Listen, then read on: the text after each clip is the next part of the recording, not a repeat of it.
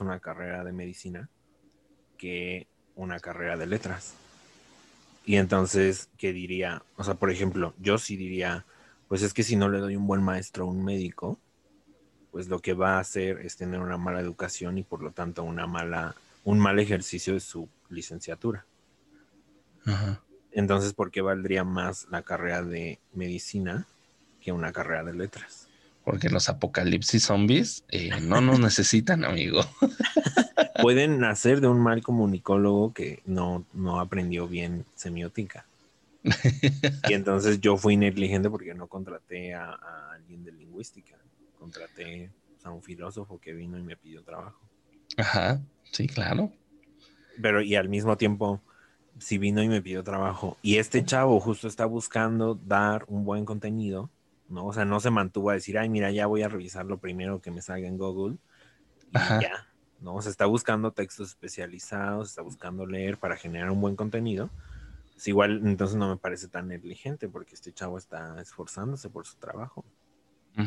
Bueno, sí, la verdad es que sí, tiene sentido.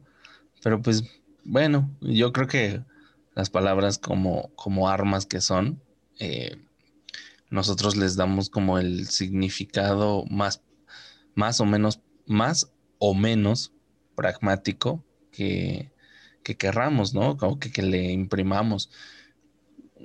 Y ahí es una, una cuestión de, semiótica y, de, y de lingüística, pues ahí, ¿no? Con una palabra que pues eh, esta semana cobró mucha, mucha importancia. Y pues nada, eh, bienvenidos al Golpazo, amigos. Ya estamos grabando. Chao. ya se acabó este programa, dices. Vámonos. Vámonos. Estás escuchando. Con Ezequiel Chávez y Uriel López.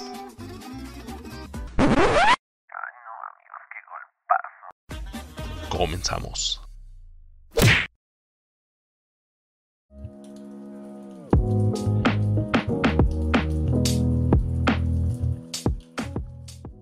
Si el, último programa duró cinco horas, pues este yo creo que puede durar eh, unos un par de minutos. sí, claro. Claro. Este, este, este va a ser la contraparte del, episodio de la semana pasada, amigos. Así eh, es. No sé qué pasó.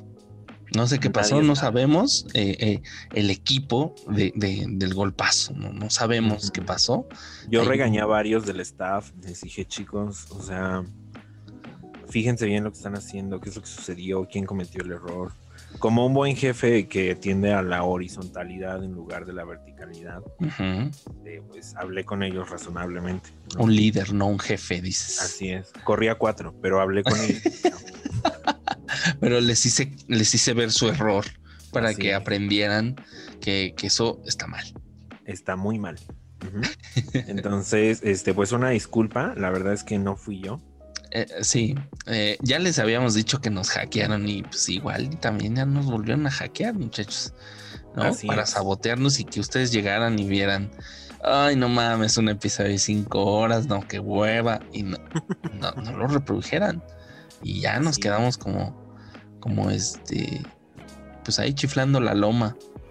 Pero este jueguito no les duró mucho. Nos dimos cuenta, bueno, más bien, Auriel se dio cuenta y gracias a Dios. Sí, sí, sí. Gracias a Dios, ¿verdad, Uriel? Gracias a Diosito, Diosito, que se llama Fernanda. Muchas gracias, Fernanda. Fernanda fue la que me dijo. ah, Dios es mujer. Ah, sí, sí, Dios es mujer. ¿No sabías? Fíjate que me he enterado ahora de unas cosas de Dios que si digo, ¿qué es esto? ¿Qué es esto? ¿Qué es esto? no, te voy a hacer un spoiler, eh, pero he encontrado una serie que se llama Lucifer. Uf. Y entonces yo dije, ay, no, esto es pura mamada. O sea, eh, que este güey es el diablo, que no sé qué, que su hermano, que su mamá, que el milagrito, que bla, bla, bla. Pero entonces un día ahí googleé los nombres de estos personajes y dije, ¿qué es esto? ¿Cómo que no nada más está Lucifer en el infierno? ¿Cómo que tiene un séquito y luego tiene, por ejemplo, uno de los términos que a mí me impactó es eh, la, en la existencia de las diosas de la prostitución. Ah, sí. que al parecer fueron las primeras esposas de Dios y las únicas que saben su nombre en toda la existencia de este universo. Ajá, sí. Y Dios las destierra, ¿no? Entonces, Ah, este séquito, pues no me lo sabía yo, no me lo enseñó mi padre en mi pastor en la iglesia. No, no te, no, sé. no te lo enseñaron en el catecismo y tú, No, ¿qué, no, qué está pasando? Ajá, justo. O sea, cuando yo estudié Panteón griego, no venía. Cuando estudié Panteón católico, tampoco venía. No entiendo, no, no, no, no sé. ¿Por qué quieren eliminar a las mujeres? ¿Por qué las quieren eliminar? ¿Por qué? Porque las quemaban, no, no entiendo. ¿Por qué Dios las desterró si solo eran sus esposas? Y aparte las llamó prostitutas. No entiendo. ¿Que no solo Mm. su única esposa era María? uf, uf, ahí ya. Y yo, la- y yo soy el ateo hereje. Sí, ¿verdad? Ay, no sé, no comprendo. Mi mundo está girando. Atrapada. Aparte, también ya me enteré ahí por ahí en el panteón de, del Averno. Uf, Hay Ajá. bastantes homosexuales. Y yo, "Ah, ¿qué es esto? claro. Ya ves que, ya ves que el Papa dijo que no, o sea, que, que él no tiene problema con el matrimonio homosexual, ¿no? Pero que no puede bendecirlo porque no es de Dios, no es de Dios. Es de, lo siento, chavos, está muy chido que se casen, qué bueno que se amen, pero Dios, a Dios no le gustan los, los gays. Entonces no puedo hacerlo, el patrón manda. Sí, qué lástima, porque yo la verdad es que sí quería mi acceso a la seguridad social gracias a mi esposo en el cielo, pero pues no se va a poder. No, no, se va a poder, Entonces, amigo. Sí, qué lástima. Ni modo. Un privilegio del que me perdí. ni el modo. acceso al IMSS. Y- A, a lo mejor el IMSS del cielo sí era más chido. Uno nunca Mm, sabe. Pues mira, con que no haya burocracia, con eso. En el cielo habrá burocracia. Fíjate que yo creo ahorita que ya investigué más sobre el reveal de la religión católica. Sí, dije, "Ah, a lo mejor Ujú. sí hay burocracia ahí. O sea, de que San Pedro tiene, así llegas a las puertas y San Pedro te pide tu identificación, pero si no la traes, la identificación celestial, pues, pues regresa después, ¿no? Primero ve ventanilla 12, fórmula 10, ¿no? En- Ajá. llenas tus datos. pide un formulario para extravío de, de, este, identificación celestial. Es este pagar, eh, sí. Pagar un par de meses siendo un animal que va a morir pronto. No sé, como que reencarnas en un animal que muere pronto. Y- o igual si lo quieres hacer rápido, pues igual como encarnar en una prostituta que quemaron, ya sabes, ¿no? O Ajá, sea, sí, algo, algo que sirva para el bien de. Dios. Así es. Sí, y luego ya también te pregunta tu número de seguridad celestial. Y pues si no te lo sabes, pues igual, ya sabes. Lo mismo. Ya 12, fórmula 110, Ujú. Llenas tus datos. Ni modo, chavos, ni modo. Ni modo. Eh, igual y sí, ¿no? Igual en el infierno también. Sí, sí, No. o sea, O sea, si quieres hacer un- pacto con el diablo, a lo mejor este, el diablo dice, aguántame, que tú eres el turno un millón trescientos cincuenta y dos mil. Y voy en el 3. Y voy en el 3. Ajá. Homero ya llegó aquí. Eh, ahorita lo voy a atender. Y así. Ahí viene Virgilio. Sí, tenemos cosas que discutir. Quizá me tarde un poco. quizá, quizá un par de milenios, chavos, pero mira, ahí está. Eh, Y aparte su secretaria va a estar ahí como, ay, Tú- secretaria. tú no déjame sé. aquí tu solicitud y Ajá. nosotros vemos qué hacemos por ti. Te mandamos un mensaje. Sí. Si traes tu teléfono del diablo, ¿no? Dímelo cuál es. No tienes, ve consigue uno. Dime la alada del, del infierno, ¿no? ¿Tienes la alada del infierno? No, mm, no, no, entonces si no, si no te pasaron el contacto, chavo, no, no puedes. Mira, Sí, puedes ir a abrir una cuenta a Telce Infierno y pues ya, regresa. Aquí te Ah. vemos. estamos divagando muchísimo. Pero, ay, pero estaría bien padre este mundo lleno de burocracia. Yo creo que ese, ese va a ser mi infierno. Así como llegar y según yo tener todos los papeles y luego que Ajá. me revisen y que no. Y entonces me tengan que regresar. A lo mejor es el infierno de los mexicanos en general, ¿eh? Sí. O sea, como O, de o a lo mejor el infierno de los mexicanos es tener que llegar puntual. O sea, y cuando no llegas puntual, pues te cierran, ¿no? Y así el, el loop infinito. O Sí. sea, sí, sí, sí. Los gringos son eh, balaceras, ¿no? A cada rato. ajá. Tener que vivir un mes sin balacera. Ajá. Ver un arma y no poder tocarla. Sí. Querer hacer justicia y no poder hacerlo. Poder impartir eh, kilotones de libertad a otros países y no poder hacerlo. Así es. Pero ¿sabes también cuál tengo que imaginar este infierno? Pues el infierno que traes a la tierra el día de hoy. ¿De qué vamos a hablar? Hoy vamos a hablar de eh, cosas que son poco éticas, amigos. O ¿Ah? parecen poco éticas Ajá. que son, parecen esgrimidas por el mismísimo Satanás. Uriel ya me comentó más o menos el tema y Ajá. esperen mucho este sonido en este programa así. ¿Qué es eso? Porque yo ya soy una señora espantada. O sea, Sí, yo ya, te los espantas, chavos. Ya te espantas y dices, Sí, ya no entiendo este mundo, chavos. Ya no. sí. ya o no. sea, el, el otro día le eh, me enseñaron un video Ajá. de una pornografía que circula eh, por mi oficina. Ajá. Ojo, no incluye ningún acosamiento de nadie. O sea, es una película pornográfica, ¿no? Y yo sí dije, "¡Ah! ¿Qué es esto? ¿Por qué está haciendo eso? Sí. ¿Qué es esto? Ay, no. Ay, no, qué horrible. Qué horrible. Ya, ya se están descarriando las futuras generaciones. Así, ¿por qué lo está besando otra mujer? O sea, ¿por qué en Ay. este trío no hay un hombre? ¿Cómo por qué? ¿Por qué me está gustando tanto? ¿Por qué me estoy emocionando? Ayuda, atrapada.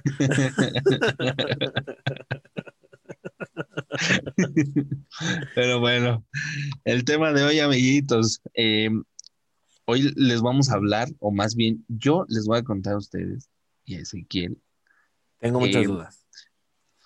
dos temas que están relacionados, ¿no? Y, que nuestra querida Patti Navidad nos, nos, este, nos advirtió que se venía, que era una, una agenda por parte del nuevo orden mundial y que pues nosotros no le hicimos caso, ¿no? Nosotros como viles ignorantes, eh, como personas sin cultura a la que no podemos acceder y a la que ella sí, eh, pues este, pues ahora sí, yo, yo, yo que conseguí esta información privilegiada, le mandé un WhatsApp a nuestra querida eh, Patti Navidad y me dijo, pues sí, mira, te rolo los, los papers y mira, chécate esto, ¿no? Y ya, ya, ya me, me puse a investigar sobre los temas que ella en Twitter, antes de que nos la cancelaran, eh, advertía que eran eh, hasta cierto punto peligrosos ideológicamente hablando.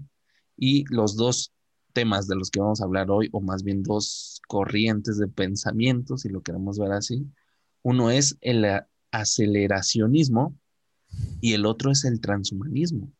Que mira, al parecer nos, sí nos burlamos, no al parecer, nos burlamos de, de Pati Navidad cuando dijo esto, pero porque éramos unos viles ignorantes del tema, ¿no? Entonces, este, pues ya cuando eh, realmente investigué, o bueno, más bien me llegó, eh, a- llegó a mis manos como un artículo periodístico de, de que el transhumanismo existía.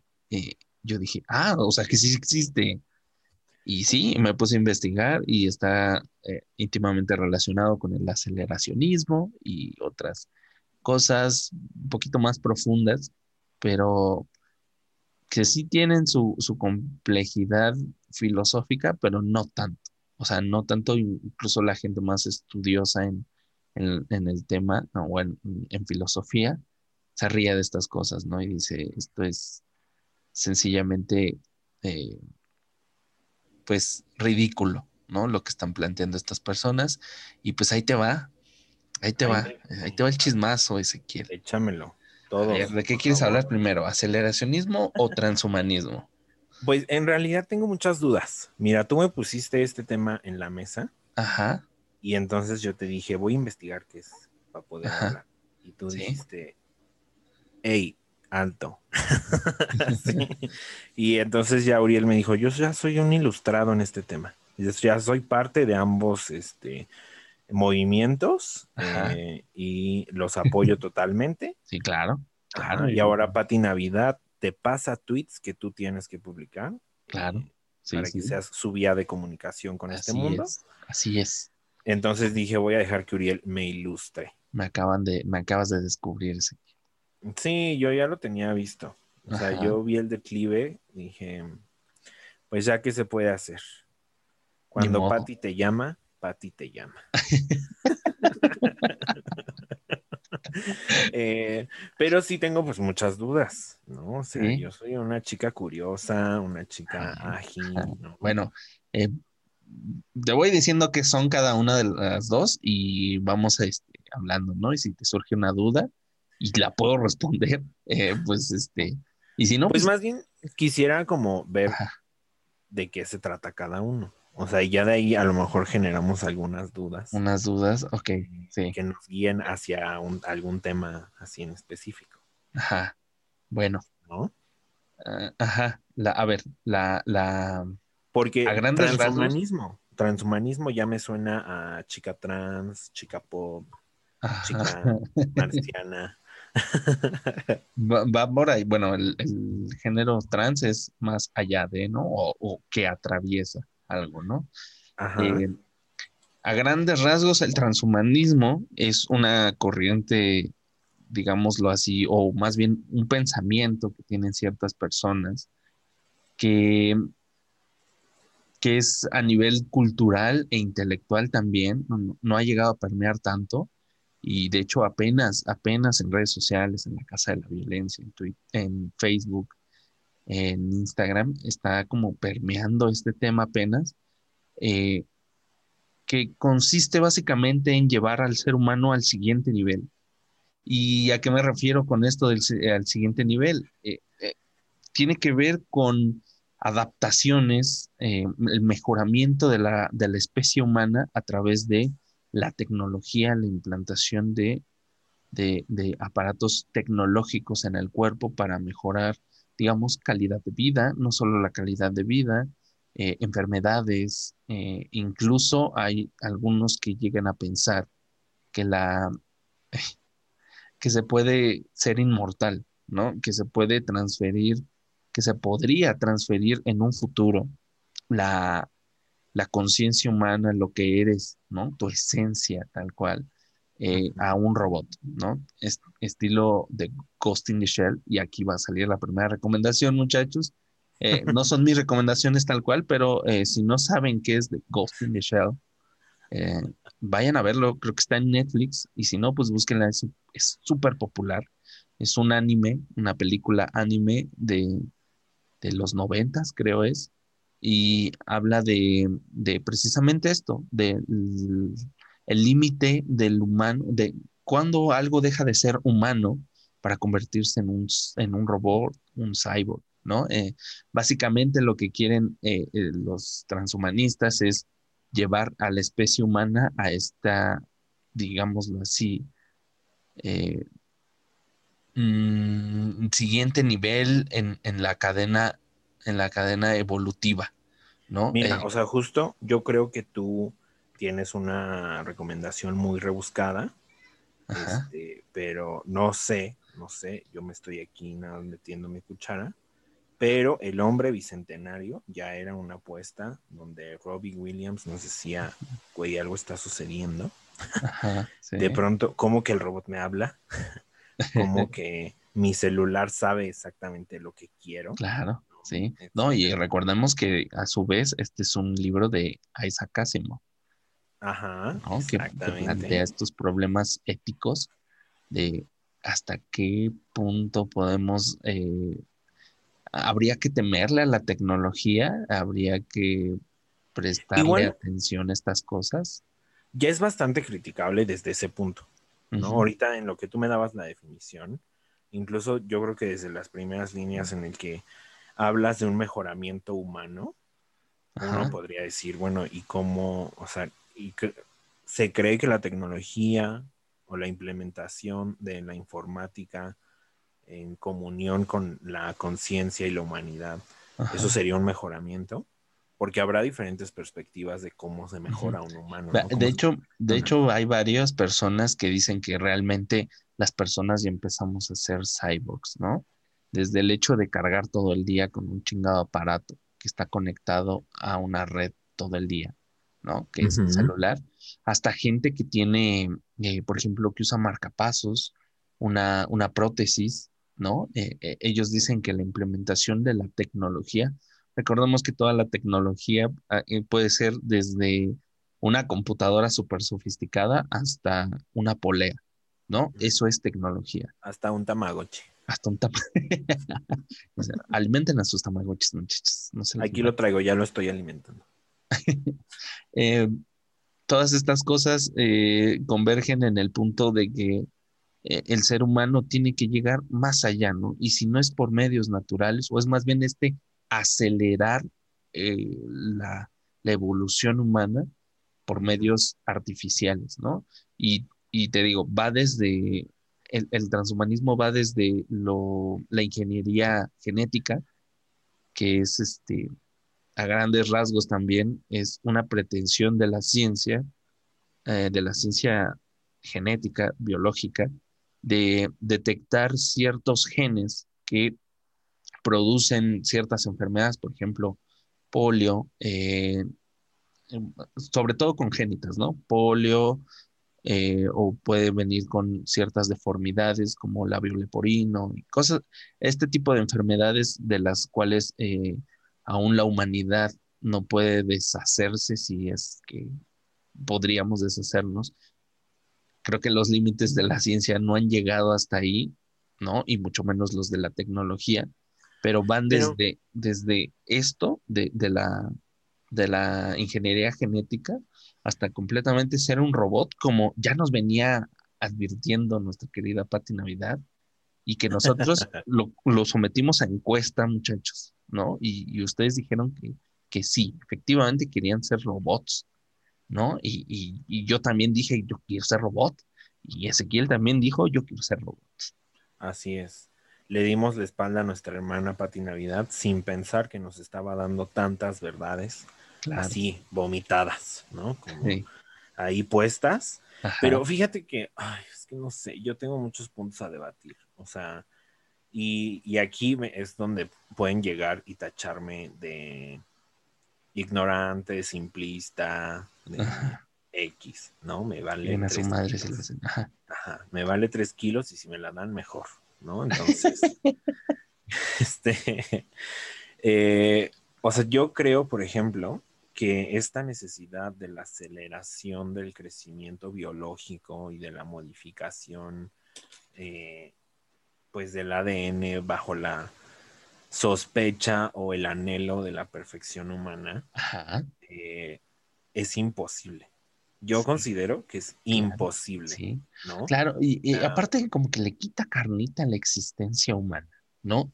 O sea, porque digamos, ¿de qué nos serviría eh, ser, eh, ser eternos, ser seres que no van a morir? Que simplemente su conciencia cuando el cuerpo robótico deje de funcionar puede ser transferido a otro. Eh, ¿qué, sentido tendría la vida si no puedes morir? ¿No? Eh, ¿Qué pues, miedo tendríamos? exacto, ya no tendríamos ningún miedo y, y eso, y, por ejemplo, los transhumanistas lo, transhumanistas lo ven como un logro, ¿no? Como de no nos va a dar miedo hacer ciertas cosas, eh, los límites de la humanidad van a, sobrepasar su estancia física y todo esto. Y dices, no, compa, igual y, como que prefiero hacerle caso a Borges, ¿no? Que decía que eh, la muerte es un, es un, este, es un dador de paz. No lo dice tal cual, pero él decía que es una paz, es una tranquilidad saber que vamos a morir y que no vamos a estar aquí para siempre. Sí, o sea, justo yo iba más bien a eso ahorita porque más que, o sea, sí, a mí me causa mucha irritabilidad, por ejemplo, pensar que vamos a dejar de tener miedo, porque el miedo también impulsa muchas cosas para el crecimiento humano, en primera instancia. Y después, imagínate que ya no existe la muerte y entonces uno ya no tiene miedo o ya no existe este enorme miedo a la muerte, ¿no? Y entonces vivimos una, pues una existencia sujeta a seguir viviendo. Y yo creo que eso también nos implicaría un hartazgo. O sea, si yo ya viví 200 años, ya estoy, o sea, llevo 25 y ya estoy harto de este mundo, ¿no? ya recógeme Diosito, dice. imagínense si yo solito entro a este tipo de movimientos para condenarme a la eternidad. Sí. Eh, no, o sea, el, problema de Drácula. Nosotros ignorantemente dijimos, quiero ser un robot. No, no, chavos, no está chido. No está Ya viéndolo bien, no está chido. Está chido. No, el, el, ahí, ahí justo está el problema que todo el mundo se ha preguntado, más bien no todo el mundo. El problema eh, filosófico en el que se basa Drácula. Drácula es el hombre más infeliz del mundo porque por desgracia vive para toda la eternidad, porque no puede morir, porque no hay forma de que muera. Y Drácula vive esta enorme infelicidad de haber visto miles de generaciones crecer y también haberlas visto morir. Exacto. por vivir en esta interperie de ser el condenado del Dios del Dios al que le rueguen y vivir en esta tierra para siempre. O sea, justo vean cómo incluso en Drácula se ve este tipo como de acción que yo lo pienso muy así y no sé si yo vivo en una en un pensamiento muy mm, no real, pero Drácula vive una maldición. ¿Y cuál es la maldición? Vivir para siempre. Sí. Lo, ahorita lo mencionabas con Borges, ¿no? Qué alivio decir que algún día se va a acabar este juego. Sí, sí, sí. Sí, sí, sí. Eh, o por ejemplo es el, mito de, de, este, el mito de, mm, ¿cómo se llama? ¿De E.T.? No, del de, el, que le regala el fuego a los hombres y que es castigado. No, no, es el mito de Sísifo, no es el Prometeo. Prometeo. Prometeo es el que le regala el fuego a los hombres y es condenado, creo. no me acuerdo, perdón, em, em, mi, mitología griega está muy mal, pero eh, es condenado a, ser devorado por un águila amarrado a un tronco o a una piedra, no recuerdo muy bien, pero él no puede morir porque la, la, este, el águila le come eh, el, el vientre, pero hasta cierto punto llega un punto en el que todo se regenera y él sigue. Porque muere, muere levemente, muere unos segundos y se regenera su y cuerpo. Se regenera otra vez. Entonces, es el mismo, es el mismo dilema eh, filosófico, ¿no? De eh, ¿prefieres morir o vivir para siempre, ¿no? Eh, como, como este, también esta, esta, digámoslo, esta frase que me gusta mucho de, para decirlo cuando una serie, una serie televisiva ya se alargó demasiado, saludos a The Walking Dead, Grey. Dices, exacto. Una, una, una serie muere, muere, muere siendo lo suficientemente buena para ser recordada o vive lo suficiente para convertirse en una mala serie. ¿No? Es, lo mismo exactamente. Eh, ¿qué, qué, qué es lo que nos hace humanos? La corporalidad, sí. Nuestra conciencia, sea lo que sea la conciencia, porque aún no sabemos qué chingados es la conciencia ¿Qué nos hace humanos? ¿No? Esa es la gran pregunta filosófica que salta cuando hablamos de transhumanismo, ¿no? Eh, ¿Qué es lo que nos hace humanos? Apuntaría ahí, así como, como mi mayor reflexión filosófica frente a la vida, si es que puedo tener reflexiones filosóficas frente a la vida en 25 años, yo apuntaría a que, eh, a, pues eso, o sea, a que la existencia misma se basa gracias ya de los miedos, de los vértigos, de, de todo esto, ¿no? O sea, y, y, que la existencia está gracias a los miedos, a las tensiones, al estrés, y eso hace dinámico esto. O sea, si no, si, si uno viviera en un mundo completamente equilibrado, en el que todo el mundo eh, tuviéramos lo mismo siempre, ¿no? se vivía siempre lo mismo, no corríamos peligro en ningún lado, pues a lo mejor ni nos daría gusto vivir, ¿no? Sí, seríamos como... eh, ah, me gusta mucho un capítulo. ¿Has visto Ricky Morty?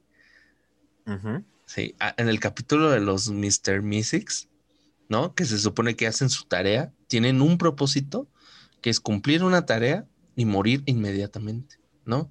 Entonces llega un momento en el que creo que es este, el papá, ¿cómo se llama? Este, Jerry, no puede, no puede hacer la tarea y, sacan más y más y más Mystics y no pueden hacer que este güey cumpla su tarea y por lo tanto dice, llevo más, por ejemplo, uno dice, llevo media hora aquí en este mundo y no puede soportarlo, ¿no? Eh, eh, que, que- no tiene un, pro- o sea, que su propósito se ha alargado lo suficiente eh, y sabe, y sabe que la vida es sufrimiento, ¿no? Eh, ahora ya sabe, está consciente de que la vida es sufrimiento y no le gusta. Y, y ¿a qué quiero llevar con todo esto?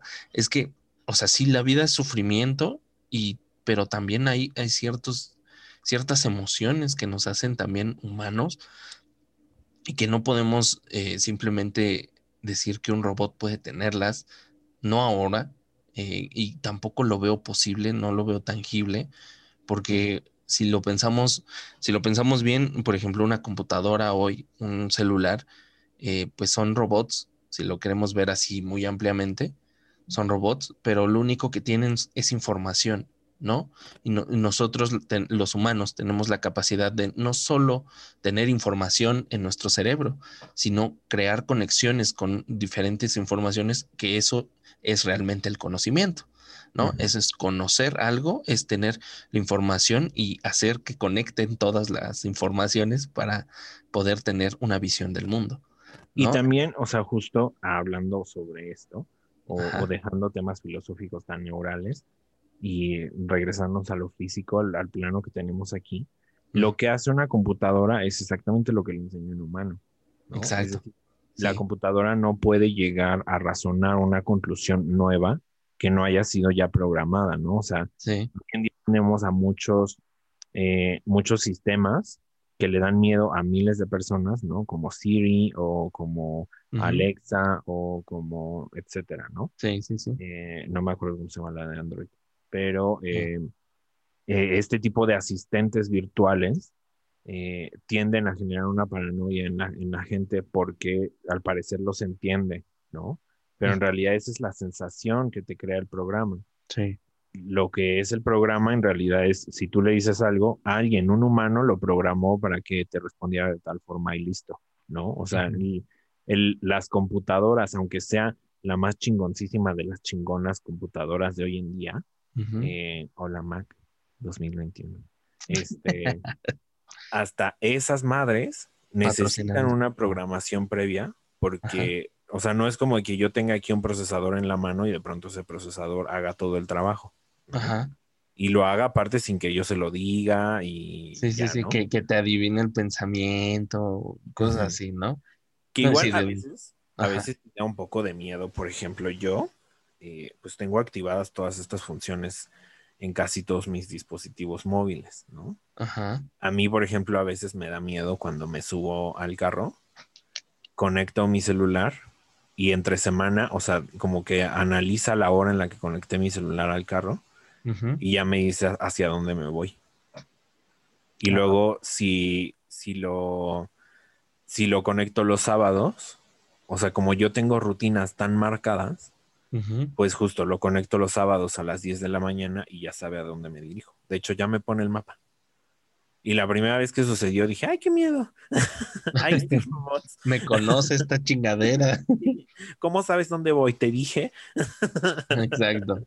No, pero pues son bases de datos, o sea, son bases de datos y son predecibles, pero eh, yo creo que anhelar esta, esta evolución artificial del ser humano, creo que es peligroso, ¿no? Es peligroso porque atenta contra la vida humana y es antiético, ¿no? Y, y más que también ser antiético, yo sí diría, a ver, aceler- aceleracionistas. No, ese es transhumanismo, amigo. Ah, Ahorita bueno, vamos con el aceleracionismo. ok. A ver, transhumanistas. Primero haz que no me dé gripa. y luego me metes cualquier otro robot si quieres. Ajá. Porque justo yo veo que pasan años y años de la enorme ciencia que es la medicina y yo los veo aún no lograr curar absolutamente nada. Y aquí, aquí va, o sea, nuevamente, si estoy hablando desde la ignorancia, sí. Yo estoy hablando desde mi experiencia de vida, ¿no? Pero los, las medicinas constantemente me parecen paliativos para que tu cuerpo tenga esta, como estas ganas de curarse y ya. Sí, ¿no? Y entonces, como que justo las medicinas dan este tiempo en el que te ayuda a que tu cuerpo sane un poquito más rápido, ¿no? Ajá. Pero aún no, encuentro la medicina en la que te tomes una puta pastilla y se te vaya. La gripa se elimine, porque entonces la medicina sería una maravillosidad, ¿no? Sí, sí, sí. Y pues, tampoco tiene, o sea, no sé si sabías, pero la gripe común no tiene cura hasta ahora. O sea, no se ha encontrado una cura. O sea, tampoco hay vacuna. hay algunos antivirales. Eh, antivirales que, por cierto, son carísimos, ¿no? O sea, yo he llegado a comprar estos antivirales especializados de dos mil pesos cada puta caja y al final parecen ni siquiera dar un buen resultado. Entonces, si yo digo, a ver, ustedes ya quieren evolucionar en robots, y en realidad todavía no van, no, no logran hacer que a este robot. ya, quieres, ya quieres correr cuando ni siquiera sabemos gatear, güey. ¿No? No, sí, sí. Eh, eh, ese es, ese es un, gran problema. Y esto, por ejemplo, está relacionado con el aceleracionismo, que es igualmente una aceleración, pero eh, en vez del cuerpo, la, la, cosa viene un poquito más a nivel social. El, aceleracionismo fue propuesto y hay un, hay un, este, hay un manifiesto aceleracionista. Pueden buscarlo, está traducido al español, nada más googleenlo. Eh, manifiesto trans, eh, digo, aceleracionista eh, por Alex Williams y Nick Schnisek. Schnisek, no sé, es muy raro su apellido lo sacaron en 2013, eh, este, este manifiesto, pero toda esta, digamos, filosofía aceleracionista y todo, eh, viene, viene urdiéndose desde los años 90, ¿no? Eh, lo que proponen a grandes rasgos, lo que ellos proponen es acelerar, por eso se llama así, los procesos, los procesos digámoslo así, de ciertos procesos sociales que lleva a cabo el, capitalismo, ¿no? Para que esto está muy basado en un libro de este de Deleuze, de, Gilles Deleuze y de Félix Guattari, em, que escribieron el Antiedipo, ¿no? se llama el libro, así búsquenlo. A eh, ver, cuéntame de qué se trata eso. Es un, digamos, que este libro fue escrito después del mayo del 68, creo, eh, toda esta, esta época de, de, este, de protestas de estudiantes y, todo esto en París. Eh, esto viene después, fue escrito después de esto, para que pongámoslo en, perspectiva histórica, el libro. Eh, lo que ellos dicen y lo que le concierne al aceleracionismo es que él capitalismo tiene, para decirlo en términos simples, tiene ciertas eh, funciones sociales que son la de desterritar, desterriotada. Se me es que es una palabra bastante complicada. Aquí está. Territorializar y desterritorializar las eh, digamos, las, las relaciones sociales y económicas, ¿no? O sea, digámoslo, cuando estuvo el feudalismo, lo que llegó a ser el capitalismo fue a adueñarse de las tierras, repartirlas, digámoslo así, o sea, no pasó así, pero digámoslo así, pongámoslo en esos términos, como que se repartió entre muchas personas y ya no tenía, el, el, campesino ya no tenía que ofrecer prácticamente toda su cosecha al reino. ¿no? Sino tenían la oportunidad de venderla y crear un mercado, ¿no? Eh, Entonces, eso, eso ellos le llaman reter, reterrio, bueno, es territorializar, ¿no? Volverlo a hacer para... O sea, pero ¿y hacia, hacia dónde tienden? ahorita voy para allá. Eh, esto lo hacen ellos para, bueno, eh, Deleuze y Guattari dicen que son eh, estas eh, recodificaciones del aparato social para que eh, todo sirva a, todo sirva al capitalismo para tener sus objetivos, ¿no? Bien claros.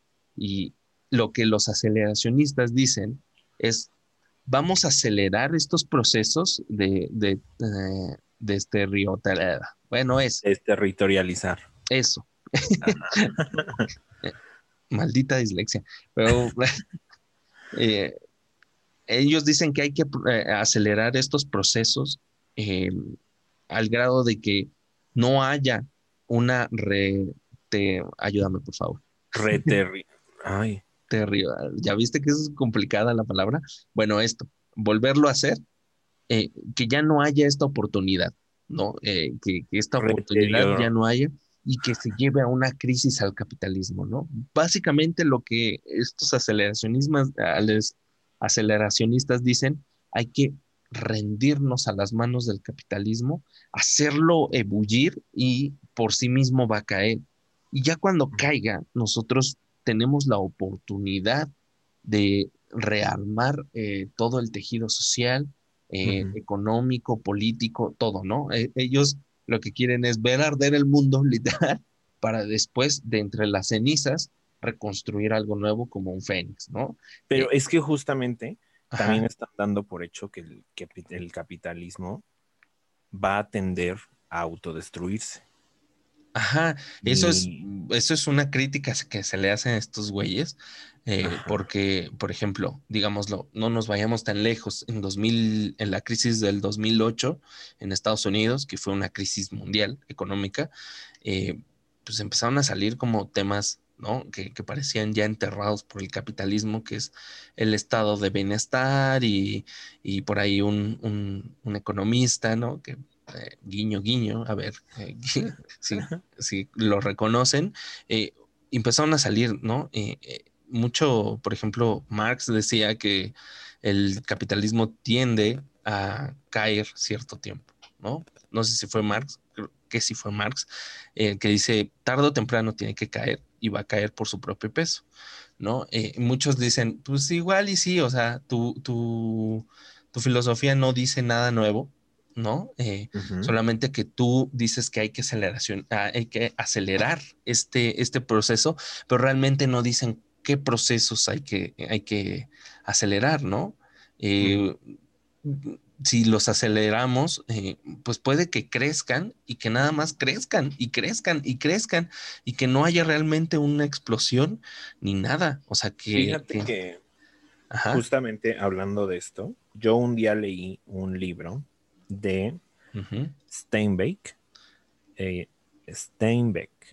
John Steinbeck. El libro hoy en día en México se llama Las uvas de la ira. Uf, librazo, chavos, leanlo. Y ahí hay una partecita en donde yo dije, no, es que esto no va a tener fin jamás. Ajá. ¿No? Sí, sí, Porque justamente él dice, este hombre, que me parece aparte muy sabio, que el capitalismo es este único sistema en el que se va a capitalizar absolutamente todo. Y que gracias a esto, el, este sistema nunca va a tener un fin, porque siempre se va a saber adaptar, ¿no? Y lo vemos, lo hablábamos el, programa pasado, ¿no? Eh, incluso hasta ahorita les diría, tus panfletos aceleracionistas los está capitalizando el capitalismo para obtener una ganancia. Exacto. tus panfletitos que hablan en contra del capitalismo, el capitalismo los está usando para sacar ganancia y para crecer y adaptarse. Recuerden muchachos que no importa en lo que crean y la ideología que, tengan, el capitalismo va a encontrar la forma de hacer dinero con ella. Así es. Y justo lo hablábamos el programa pasado. Oye, qué interesante que saques a Steinbeck, porque Steinbeck habla de la, de la, de la Gran Depresión. O sea, fíjense, eh, eh, él, está hablando de la Gran Depresión y él ya tenía esta visión. Eh, de esto no se va a acabar jamás. Del capitalismo, de que esto no parece tener fin, ¿no? Y que Así es. esto, eh, bueno, me dices que aceleremos procesos, pero realmente no me dices cuáles, exactamente cuáles, porque pues hay muchos, o sea, el capitalismo es, es no solo un sistema económico, sino también es social. Y también ahorita la pandemia me parece un ejemplo idóneo de que el capitalismo puede acelerar a pasos gigantes y aún así no caerse. Sí. El mundo pasó de un mundo físico a un mundo digital. ¿Así? Sí. Y el capitalismo dijo, ¿cómo de que no? Ni, ni cosquillas le hizo, o sea, ni cosquillas, o sea, porque, como tú dices, pasamos de una era de lo presencial a lo digital, así, rapidísimo, porque las tecnologías, uno, ya estaban ahí y dos, eh, eran necesarias, ¿no? Y, el, capitalismo como que se supo acomodar y dijo, mm, me acomodo aquí. Y él siguió creciendo, pero la sociedad no, ¿te fijas? Hubo muchas crisis, eh, digo, hubo mucha crisis económica y social e incluso la brecha salarial se hizo más grande. La brecha salarial se hizo mucho más grande entre, entre los más ricos y los más pobres. Eh, la gente se quedó sin, sin trabajo y cosas así. Y no nos podemos explicar cómo es que Jeff Bezos durante la pandemia se convirtió en uno de los hombres, eh, el, el, el hombre más millonario que ha visto el mundo, igual que Elon Musk. ¿no? Que, se estuvieron ahí disputando en la pandemia el primer puesto del hombre más, más rico del mundo. Y entonces, verga, güey, pues estamos, ¿qué no se supone que estamos en una crisis económica mundial? Eh, no solo de salud, sino económica. Pues no, al parecer, ¿no? Y ahí es donde también el capitalismo demuestra que el capitalismo no se está quedando en una clase específica ni tampoco en un tipo de personas específicas. El capitalismo lo que, va, lo que va a hacer es aprovechar lo que se vende y lo que se consume. Y así eso sea mierda, va a hacer más ricos a los que tengan más mierda y listo. ¿No? Eh, lo, hablábamos y reitero, lo hablábamos la, vez, la, semana pasada con los, la creación de los NFT y de la Bitcoin y demás, ¿no? Incluso, aunque estos productos como la Bitcoin y los NFT están saliendo de lo que parecían las manos del capitalismo, ¿no? Estas creaciones del hombre llamadas ciudades. Y el Bitcoin está saliendo de estos mm, sistemas financieros. Ajá, sí. Ajá. E, el, Bitcoin está para eso, ¿no? Lo entendimos la, semana pasada, que está para eso, para evadir todo sistema financiero creado por un humano bajo el régimen de, eh, de formadores economistas, ¿no? Y hasta ahí el capitalismo está llegando a decir, miren, igual aquí también voy a reinar. A ver, quítate, chavo, quítate, no sabes hacerlo. sí, o sea, estos libertadores de la moneda, buscando una moneda universal que no depende exactamente de un país, pero sí depende de la oferta y demanda. Y por eso también el Bitcoin pertenece a 10 personas y esas 10 personas se van a hacer millonarias porque el capitalismo se va a acercar a eso. Si algo se vende, algo se compra. Y es a lo que va a ir ahí como una entidad variable. Oferta y, entonces, demanda. Oferta y demanda. Y el que le diga que el, que el capitalismo, que el mercado se regula solo, no solo, no solo está equivocado, es imbécil. Ofelia Pastrana nos lo explicó, ¿no? O sea, ¿cómo crees que el mercado se regula solo? Es, es, muy interesante. Otra vez, eh, vayan a escuchar el episodio de, del podcast de Alex Fernández con Alex Fernández, con Ofelia Pastrana. Eh, yo pensé que iban a hablar de, de, este, de algo más político, ¿no? Como ella es activista, yo pensé que iban a hablar de activismo, eh, pero no, no, no, no. yo no sabía que, por ejemplo, era, ella era o estaba instruida en las artes económicas y te da, es una clase de economía, muchachos, ese, ese podcast es una clase de economía. Y de historia. Ajá, y dices, a la verga, así funciona el mundo. dices, no, pues yo cuándo, güey, ¿no? Con que sí. es sí, o sea, te hace, poner en perspectiva en dónde estás parado, güey. Así es. Y, y, y, cómo, o sea, cuando le, yo supongo que al preguntarle a un aceleracionista, oye, güey, y ¿Qué pasa con el Bitcoin? ¿Qué pasa con las NFTs? ¿Qué pasa con estos procesos de especulación, ¿no? En el mercado digital. Ya no hablemos del mercado financiero, hablemos del mercado digital que también pues tiende a ser algo financiero.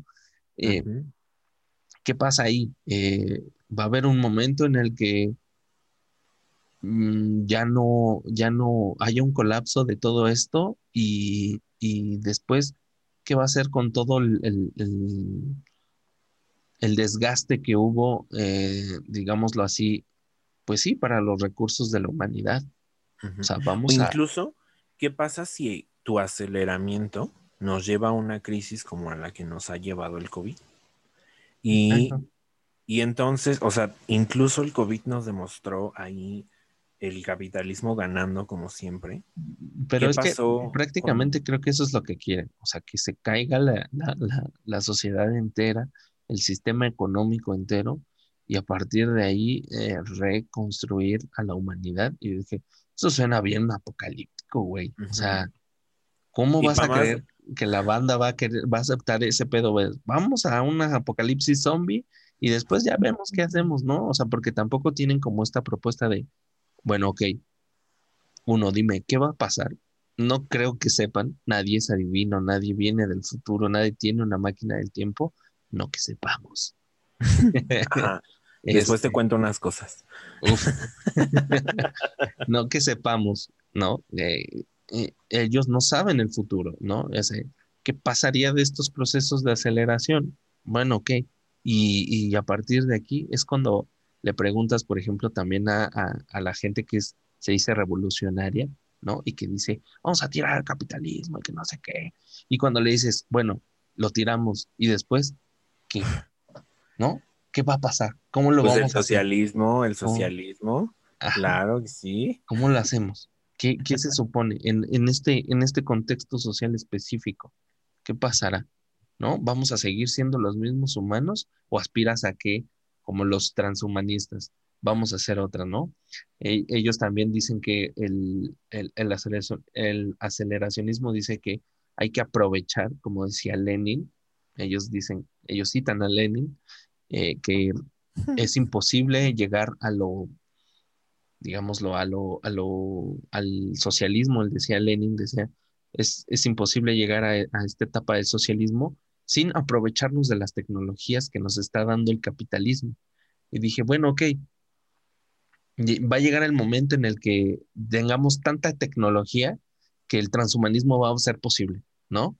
Eh, ellos, ellos abogan a que a, la creación espontánea de las IAs, de las inteligencias artificiales, eh, y que van a surgir casi, casi de manera espontánea. No dicen cómo, y es este no proponer o más bien no decir qué va a pasar o qué es exactamente lo que quieren decir y cómo va a suceder, que muchos pues nada más levantan la ceja y dicen, sí, hijo, ya vete a dormir.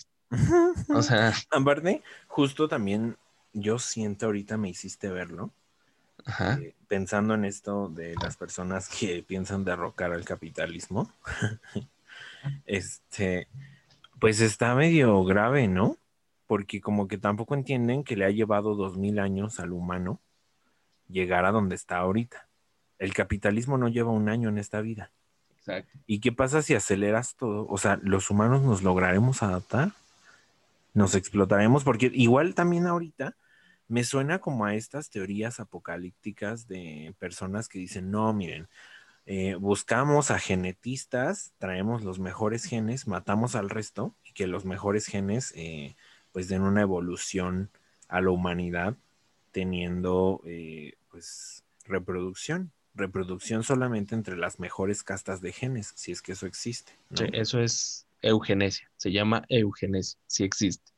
Ok, bueno, pues, o sea, pero justo estas personas que sí pretenden asesinar al resto del mundo, o sea, se creen dioses haciendo un diluvio y diciendo, miren, aquí están las mejores personas del mundo. Ajá. Y desde estas mejores personas del mundo vamos a crear una nueva especie humana que será superior. Sí, además yo creo que tampoco están contemplando que el, pues el ser humano tiene a huevo, no todos vamos a coincidir. ¿no? Eh, no ideológicamente o no, no pensamos igual todos, ¿no? Y, y, bueno, ok, se cae todo, lo reconstruimos desde las cenizas, ¿y qué tal si hay otras personas que dicen, no, güey, ¿sabes qué? Me gustaba más el mundo anterior y voy a agarrar mis chivas y a mi gente y me voy a ir a hacer una sociedad tal cual existía antes, ¿no? Eh, me gustaba el capitalismo. Me gustaba el capitalismo. ¿Qué pasó? Voy por unos Gucci, ahorita vengo. Entonces, ¿qué pasa ahí con, ciertas... Se olvidan de que eh, el ser humano tiene estas tensiones sociales, ¿no? Y bueno. Y también se olvidan de que el ser humano también es egoísta. Muchos atribuyen el egoísmo a la creación y el nacimiento y crecimiento en una sociedad completamente capitalista. entonces dice, bueno, pues el capitalismo te hizo egoísta. Pero no, o sea, no del todo. Si yo tengo un litro de agua en el desierto, no voy a querer que nadie más se lo tome porque eso es lo que me va a ayudar a sobrevivir. Exacto. Y en dado caso, vuelve a aparecer el capitalismo para decir, si lo voy a intercambiar por algo, tiene que ser algo que tenga el mismo valor que esta madre que solo tengo yo. Además, pues tenemos historias de, cosas muy antiguas antes del capitalismo en las que podemos ver esta, esta condición humana que tú dices de, del, del egoísmo. O sea, el egoísmo no es algo que viene con el capitalismo, simplemente es, es parte de la condición humana. Pero es que dan, así como su utopía, mental, ¿no? Sus chaquetas mentales, dilo, dilo, dilo. Sí, o sea, no pasa nada. no, o sea, yo creo que si exploran un pasado, piensan un pasado, idealizan un pasado donde dicen, es que antes del capitalismo todo era amor y todo era paz y todo era compartido entre todos, ¿no? O sea, yo he visto a muchas personas idealizar una sociedad de una cultura prehispánica en donde dicen, no, y es que para ellos, pues obviamente no existía el capitalismo. Y, como no existía el capitalismo, pues ellos compartían y eh, se intercambiaban sus semillas de coquito. Pues es esta idea del, tiempo pasado fue mejor, ¿no? Todo tiempo pasado fue mejor. Y es, por ejemplo, algo que, que que plantea, que plantea muy, de una manera muy bonita. Es una de mis películas favoritas, eh, Medianoche en París. Eso es lo que plantea, ¿no? Que toda la gente va a creer que la época anterior a ellos eh, es, es mejor que la que están viviendo porque pues no pueden adaptarse a la que están viviendo y les cuesta mucho trabajo y es este sufrir del que ya habíamos hablado, es este sufrir, este eterno sufrimiento del ser, del ser humano de estar inconforme con los tiempos que está viviendo. ¿No? Y pues bueno, ese es básicamente el aceleracionismo muy a grandes rasgos y las cosas más criticables que pudimos sacarles. Eh, sí. Ya no hagan nada de eso. Vivan su vida. Sí, no, no les hagan caso. Están locos. Están locos. O, al menos si le piensa ir a hacer caso, sea crítico también usted. Sí, la autocrítica es lo mejor que puede hacer usted.